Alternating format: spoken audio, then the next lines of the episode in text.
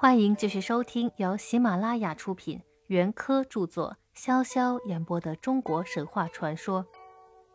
今天我将为大家演播中国神话传说正文的第三十五章《海神于强》。这海神于强乃是皇帝狄亲的孙儿，又兼风神。当他以风神的姿态出现的时候，他就是一个人的脸。鸟的身子，耳朵上挂了两条青蛇，足上又踏了两条青蛇的威猛的大神。这天，神扇动着他的一对大翅膀，鼓起蓬蓬的猛烈无比的飓风，风里面带着大量的毅力和病毒，人当着这股风就会生疮害病，乃至于死亡。当他以海神的姿态出现时，他的形貌就比较和善。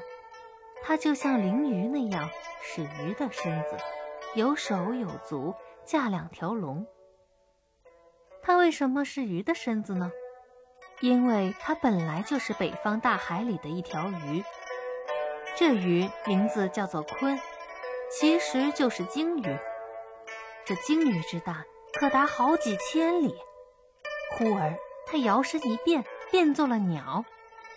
这鸟名叫做鹏，其实就是一只凶猛的大凤。大凤之大，单拿它的背来说，那宽广也不知有好几千里了。它愤怒起来，朝天一飞，它那两只黑沉沉的翅膀就好像垂在天边的乌云。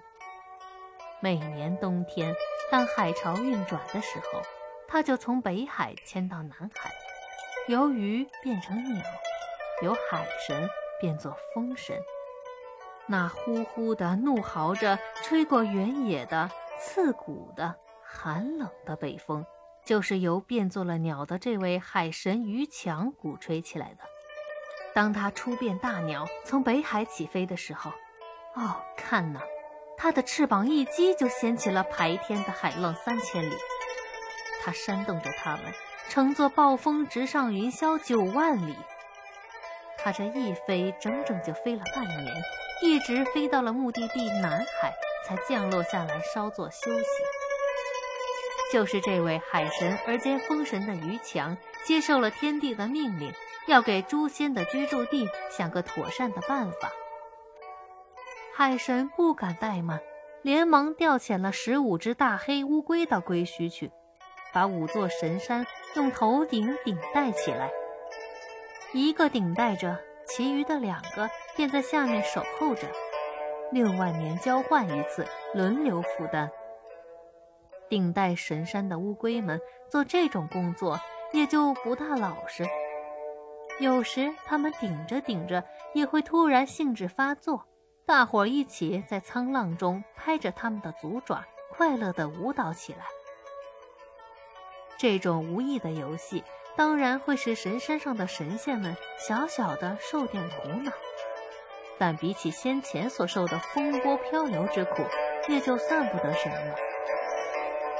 神仙们都欢喜无尽，大家要幸福平安的过了若干万年。